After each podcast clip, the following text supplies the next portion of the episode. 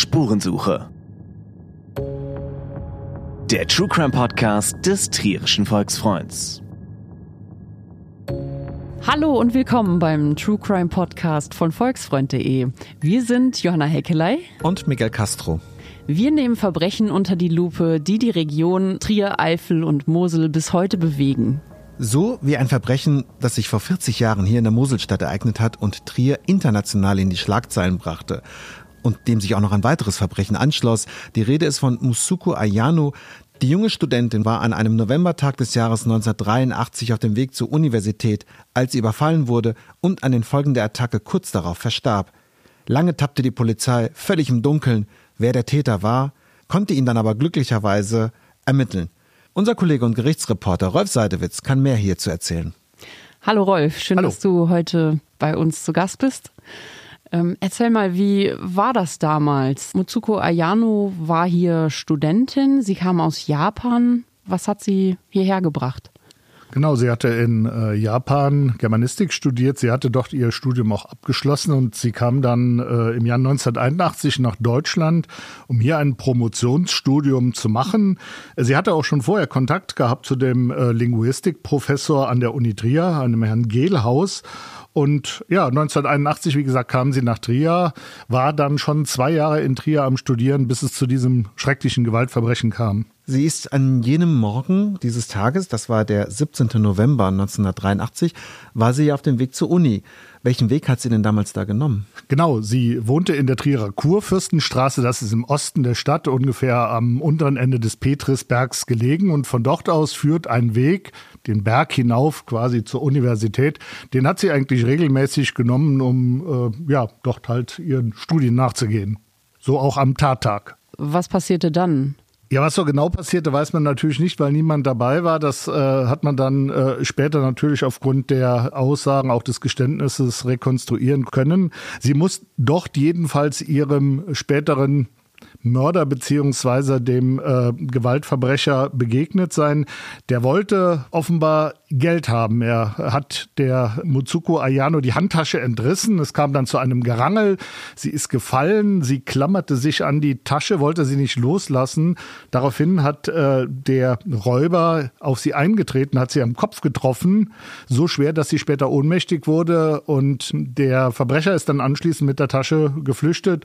Mutsuko Ayano blieb ohnmächtig auf dem Weg liegen, bis sie wahrscheinlich Stunden später, jedenfalls eine ganze Zeit lang später, von einer Wanderin gefunden wurde. Und das Schlimme ist ja, die Beute, also das Geld, was in der Handtasche drin war, das waren, glaube ich, 90 Mark damals, also heute 45 Euro, ne? Exakt. Das war also ein Kleckerbetrag, der letztendlich erbeutet worden ist. Und sie war damals 27 Jahre alt. Also das ist ein Verbrechen gewesen, was damals auch wirklich die Stadt Trier ja auch erschüttert hat, ne? Was ist dann passiert, als sie gefunden wurde? Als sie gefunden wurde, sind natürlich die Rettungsdienste alarmiert worden. Äh, Mutsuku Ayano ist ins Krankenhaus gebracht worden in Trier. Ich glaube, es war das Brüderkrankenhaus. Und die Ärzte haben relativ schnell gesehen, dass sie das wohl nicht überleben wird. Sie hatte schwerste Kopfverletzungen. Sie war immer noch nicht bei Bewusstsein, ist auch nicht wieder ins Bewusstsein zurückgekehrt. Äh, sie hatte ein Hirnödem, das sich ausbreitete. Und letztendlich ist sie vier Tage später im Krankenhaus an ihren schweren Verletzungen gestorben.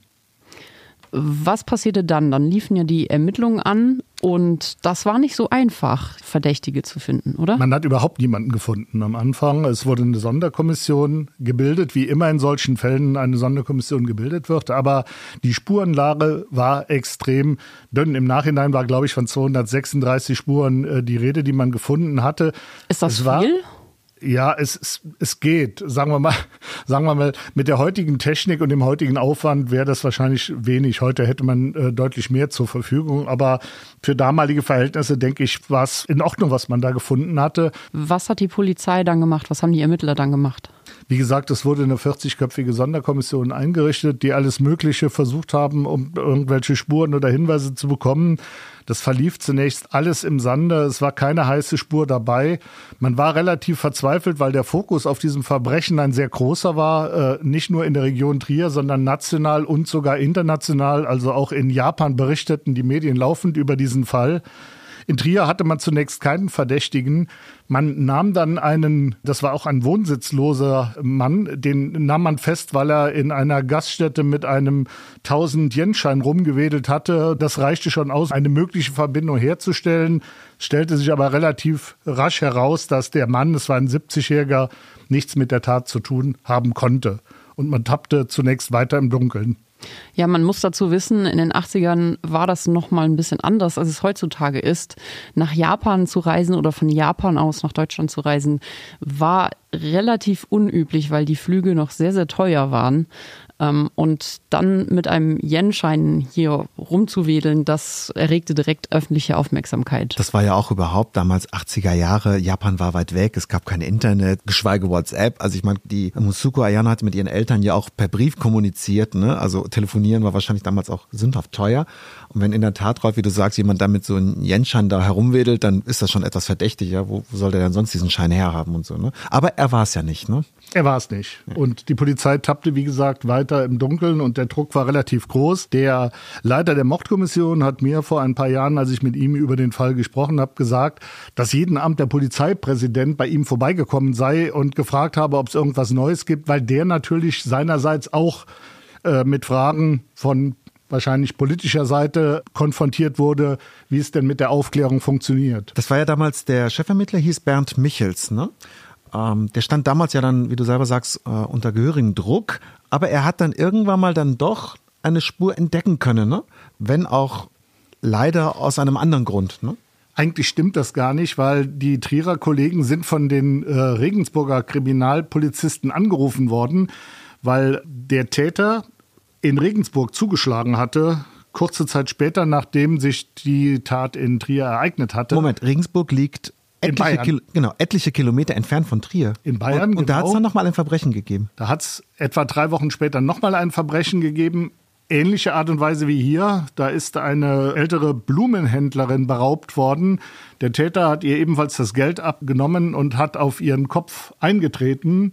Parallelen zur Tat in Trier, nur die hat man nicht gleich erkannt. Er hatte allerdings in der Vernehmung angegeben, dass er kurz zuvor in Trier gewesen sei als Schaustellergehilfe. Es war die Allerheiligenmesse in Trier und dort habe er gearbeitet. Und daraufhin haben die Regensburger Kollegen in Trier angerufen und haben gesagt, ist vielleicht bei euch da irgendwie was vorgefallen?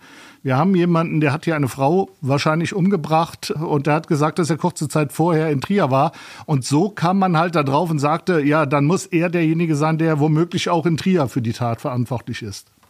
Und wie ging es dann weiter? Wie haben die sich dann ausgetauscht? Kam es dann zum Verhör oder? Genau, dann ist der Leiter der Trierer Mordkommission, der Herr Michels, mit einem Kollegen nach Bayern gefahren und dann haben sie den guten äh, Janus K., dort vernommen. Der saß ja in Haft, in Untersuchungshaft und die haben ihn dann vernommen. Wie lief das Ganze dann ab? Bernd Michels schildert, dass sie in einem kleinen Raum gesessen haben. Er saß dem damals, ich glaube, 20-jährigen Janusz K. gegenüber, hat immer wieder auf ihn eingeredet. Der hat nichts gestanden zunächst, hat auch immer wieder weggeschaut und nach wirklich langen, sehr langen Vernehmungen hat er dann auf einmal den Herrn Michel, so schilderte er mir gegenüber, angeschaut und hat mit bayerischem Einschlag gesagt, ja, ich war's. Ja, ich hab's getan. Also er hat die Tat gestanden. Bayerischer Einschlag, das heißt, er kam auch aus Bayern oder Kannst Nein. du noch was zum Hintergrund sagen? Es handelte sich bei dem Täter um einen äh, wohnsitzlosen Polen, der allerdings schon drei Jahre in Bayern lebte. Er war als 17-Jähriger illegal damals nach Deutschland eingereist, hatte sich damit Gelegenheitsarbeiten durchgeschlagen und zuletzt ist er auch immer häufiger mit Diebstählen und Einbrüchen aufgefallen. Er saß auch schon mal eine Zeit lang im Knast damals in Bayern, war aber kurz zuvor entlassen worden und hat sich dann weiter mit Gelegenheitsarbeiten als Schausteller beispielsweise über Wasser gehalten und hat aber nebenbei auch weiter noch eingebrochen. Was wissen wir denn über die Motive des Täters? Also wie kam der denn auf genau dieses Opfer? War das Zufall?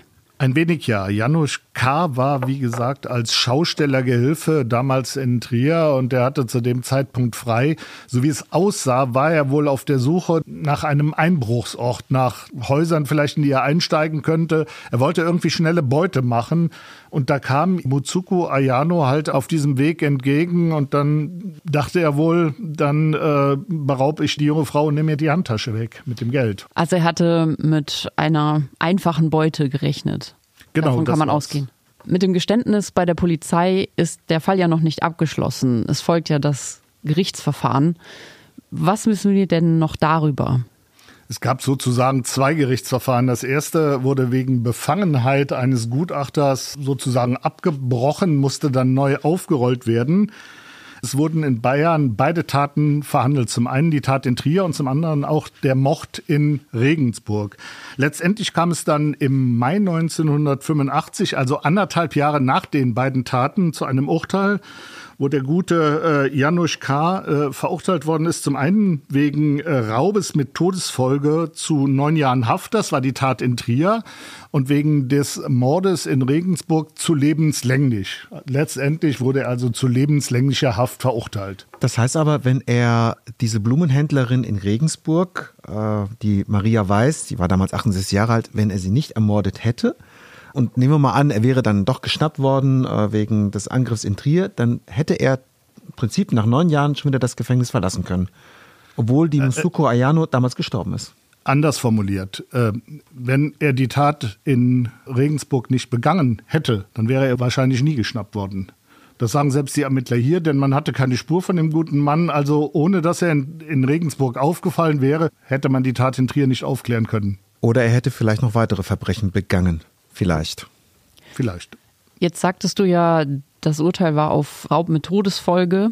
Kannst du noch mal kurz einordnen, was Mord ist, was Totschlag ist, was Raub mit Todesfolge ist? Damit es ein Mord ist, müssen gewisse Mordmerkmale äh, erfüllt sein, wie beispielsweise Heimtücke oder Mord zur Verdeckung einer Straftat. Das war möglicherweise in Regensburg der Fall. Das weiß ich nicht, aber ich gehe davon aus, dass das in Regensburg so verurteilt worden ist.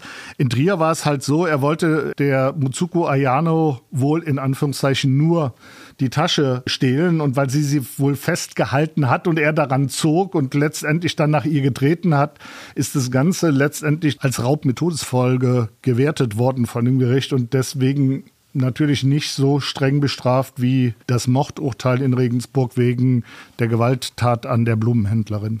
Spielten seine bisherigen Taten auch eine Rolle in dem Urteil? Die vorherigen Taten werden immer mit berücksichtigt. Ob in dem konkreten Fall noch eine Bewährungsstrafe am Laufen war, weiß ich nicht.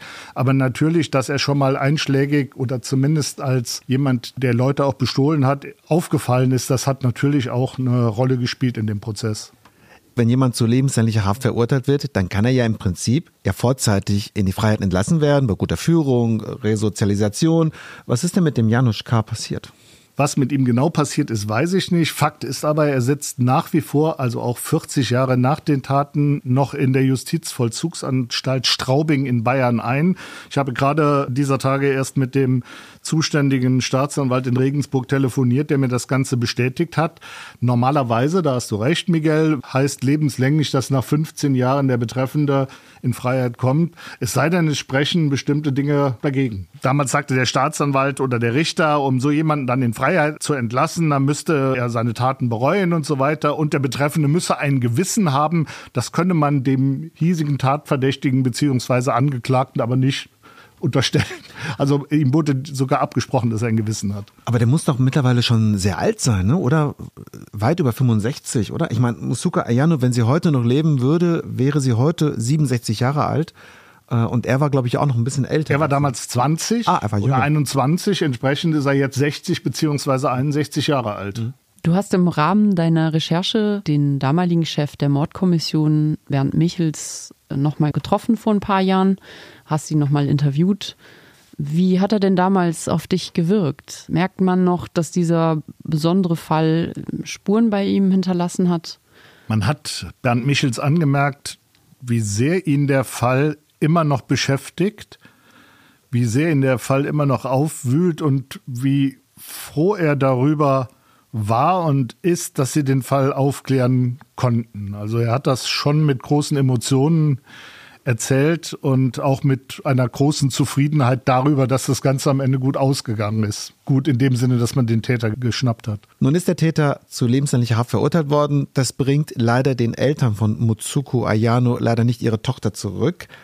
Wie haben die damals denn reagiert? Ja, sie haben sehr ich sag mal, großherzig reagiert. Es gab eine Trauerfeier seinerzeit nach dem Tod von Mutsuko Ayano, die ja später in Japan beerdigt worden ist. Aber es gab eine Trauerfeier auf dem Trierer Hauptfriedhof. Und da hat Mutsukos Vater gesagt, dass die Eltern keinerlei Hass oder Groll gegen die Stadt oder das Land hegten, in dem ihre Tochter umgebracht worden ist. Ganz im Gegenteil, ihre Tochter habe das Land, also Deutschland, so sehr geliebt. Also so könnten sie Deutschland jetzt auch nicht hassen oder Groll gegen das Land haben. Sie hat ja auch damals, also die Mutsuku, Briefe geschrieben an die Eltern. Die sind ja später ja auch als Buch veröffentlicht worden, kann man heute auch noch beziehen. Das ist ein Sammelband. Und da hat sie auch tatsächlich ihre Bewunderung ausgedrückt für Deutschland und das Leben hier. Ne? Genau, sie hat ihren Eltern eigentlich minutiös äh, berichtet, wie die Unterschiede auch in der deutschen Kultur zur japanischen sind, was ihr aufgefallen ist, was sie verwundert, was ihr gefällt. Du hast es eben schon mal angesprochen. Man muss ja wissen, vor 40 Jahren, da gab es eben noch nicht wie heute die Möglichkeit, mal schnell über WhatsApp oder über Telefon mit den Eltern zu kommunizieren, ein paar tausend Kilometer entfernt, sondern das lief tatsächlich noch, so ungewöhnlich es klingen mag, über Briefe. Die Briefe sind nicht das Einzige, was heute noch an sie erinnert.